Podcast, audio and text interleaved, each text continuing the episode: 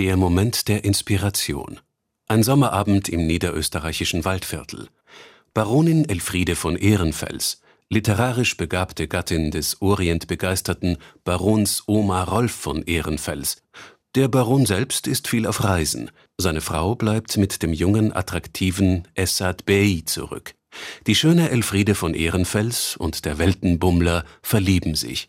Und dann erscheint 1937 in Wien einer der interessantesten romantischen Romane der Weltliteratur, Ali und Nino, eine Liebesgeschichte zwischen Orient und Okzident, wider alle Tradition und Sitte, gespickt mit allerlei Lokalkolorit aus den fernen Ländern Aserbaidschan, Georgien und dem Iran. Der Autor des Bestsellers, so steht es auf dem Einband, ist ein gewisser Kurban Said. Indes, der Name Kurban Said ist ein Pseudonym. Wer sich dahinter versteckt, ist eines der Rätsel der Literaturgeschichte. Schaut man genauer hin, entfaltet sich eine Geschichte, die spannender ist als der Liebesroman selbst.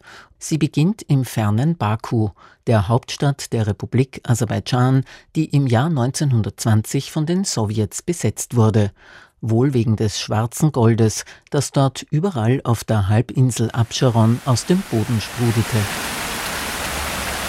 Ein Brunnen vor der Mauer der Altstadt, der Icherische Herr, einer tausend Jahre alten orientalischen Befestigungsanlage, hinter deren dicken Mauern Moscheen, der Shirvan Shah Palast, luxuriöse Hammams und gepflasterte Straßen und Plätze liegen. Am Fuße des Jungfernturms befindet sich die Karawanserei, ehemals ein wichtiges Handelszentrum mit Verkaufsständen, Stallungen, Restaurants und Gästehäusern. In dieser alten Stadt spielt Ali und Nino. Eine interkulturelle Liebesgeschichte, die interessante Einblicke in das Leben in Aserbaidschan vor der Annexion durch die Sowjetunion bietet. Als ich in Deutschland gearbeitet habe, habe ich per Zufall in einer Zeitschrift einen Artikel gelesen über Ali und Nino habe ich sofort in die nächste Buchhandlung gelaufen, gekauft und in einem Tag das gelesen und bin ich dann seit dem Tag schon in dieser Geschichte irgendwie krank weil das ist eine geheimnisvolle Geschichte, nicht nur Roman selber, sondern Autor selber. Sabina Johannowas Muttersprache ist Russisch. Sie lebt nach vielen Jahren in Deutschland heute in Baku. Sie betreibt ein Restaurant, das natürlich Ali und Nino heißt. An der Rückwand eine Collage, die hunderte Ausgaben des Romans zeigt.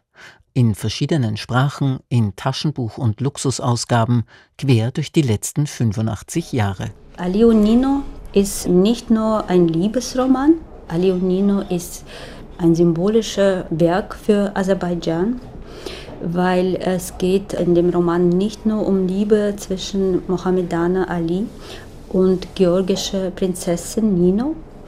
Die Geschichte geschieht Anfang 20. Jahrhundert in Baku. Damals Baku war sehr kosmopolitisch.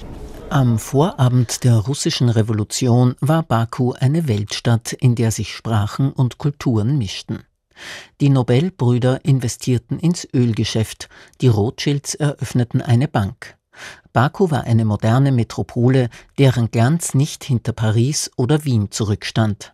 All das bis hin zu kleinsten Details des Alltagslebens und örtlichen Bräuchen fließt in den Text von Ali und Nino ein. Im Lyzeum der heiligen Tamar gingen die Mädchen in züchtigen blauen Uniformkleidern mit weißer Schürze durch den Garten. Meine Cousine Aische ging Hand in Hand mit Nino Kipiani und Nino Kipiani war das schönste Mädchen der Welt.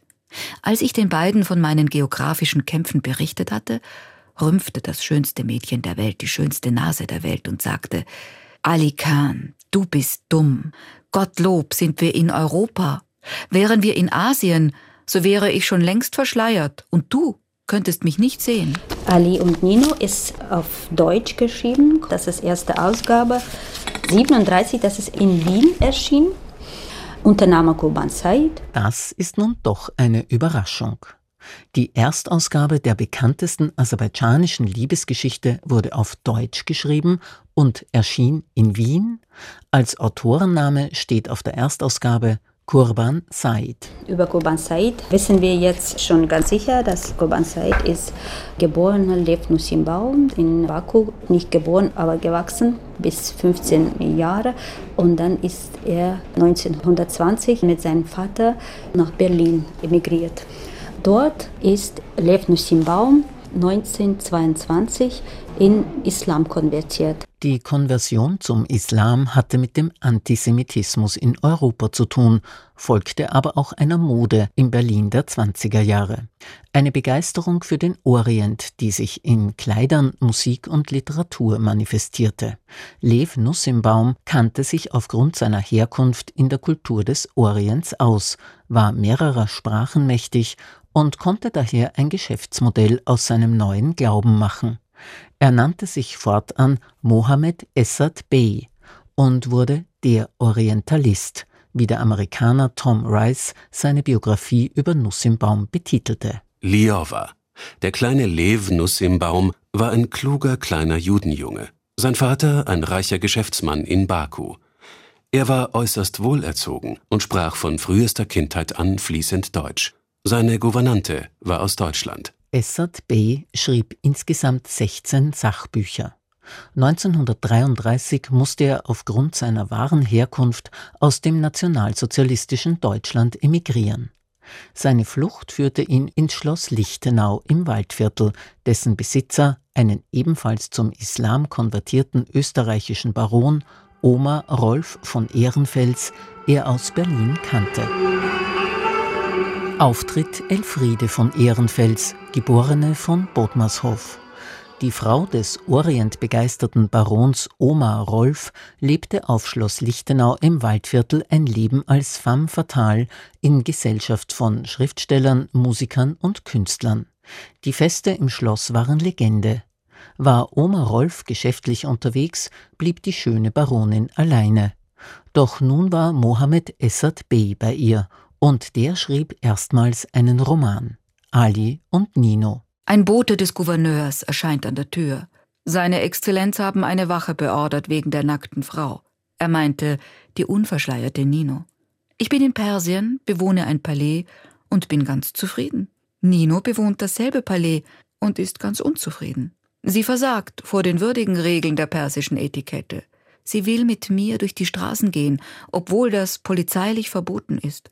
Mann und Frau dürfen nicht gemeinsam ausgehen. Ich würde dir gerne die Stadt zeigen, Nino, aber ich darf der Stadt nicht dich zeigen. Ali und Nino erzählt auch die Geschichte des Widerstands einer Frau gegen die Unterdrückung durch Etikette und Konvention, durch Glaube und Bigotterie. Chachakuli, der Eunuch, erschien täglich in meinem Zimmer und erstattete seine einförmigen Berichte. Nino führte mit ihm einen verspielten, aber zähen Kampf. Sie warf nach ihm mit Kissen, spazierte unverschleiert auf der Mauer des Hauses, warf seine Amulette aus dem Fenster und bedeckte die Wände ihrer Zimmer mit Fotografien all ihrer georgischen Vettern. Abends entwarf Nino mit mir einen Schlachtplan für den nächsten Tag. Was meinst du, Ali Khan? Ich werde täglich an der Fontäne turnen und er muss mitturnen, denn er wird zu fett. Am nächsten Tag meldete der Eunuch entsetzt. Nino Hanum steht am Bassin und macht mit Armen und Beinen sehr seltsame Bewegungen. Sie beugt ihren Körper nach vorne und hinten, als hätte sie keine Knochen.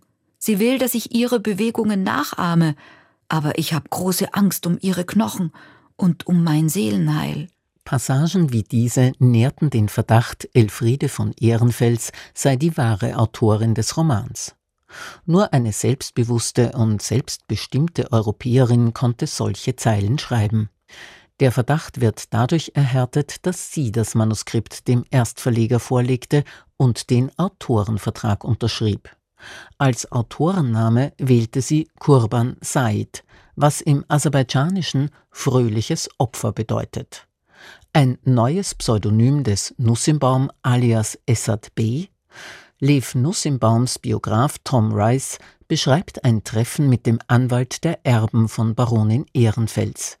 Heinz Barrason legte die Originalverträge für die Veröffentlichungen von Ali und Nino und dem Folgeroman Das Mädchen vom goldenen Horn vor. Auf Seite 1556 des deutschen Gesamtkatalogs für die Jahre 1935 bis 39 finden sich die beiden Einträge Ehrenfels von Bodmershof, Elfriede, Baronin, Ali und Nino, Roman, von Kurban Said, das ist Baronin Elfriede Ehrenfels von Bodmershof, Wien, Leipzig, Thal, 1937. Der Folgeroman das Mädchen vom goldenen Horn erschien 1938 und wird ebenfalls Elfriede von Ehrenfels zugeschrieben.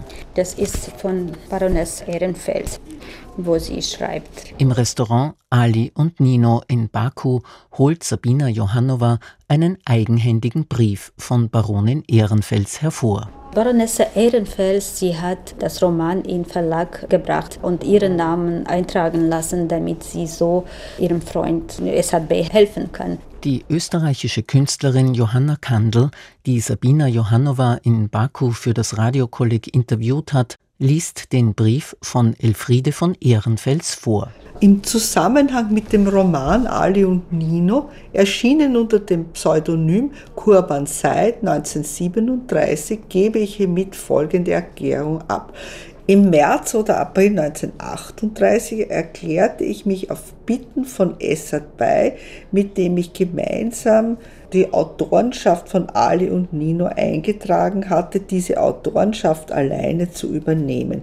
Dies wurde mit einer Vereinbarung beim Tal Verlag Wien durchgeführt. Frieda Ehrenfels, geborene Bodmershof. Elfriede von Ehrenfels sicherte Lev Nussimbaum, der Österreich bereits verlassen hatte, auf diese Weise die Tantiemen für die Buchverkäufe.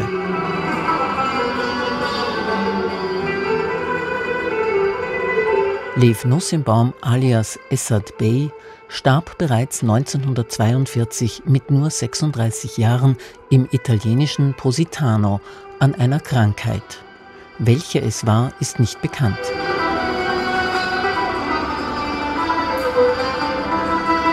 Elfriede von Ehrenfels überlebte den Zweiten Weltkrieg in Griechenland, wo sie sich mit der Erstellung von Horoskopen durchbrachte.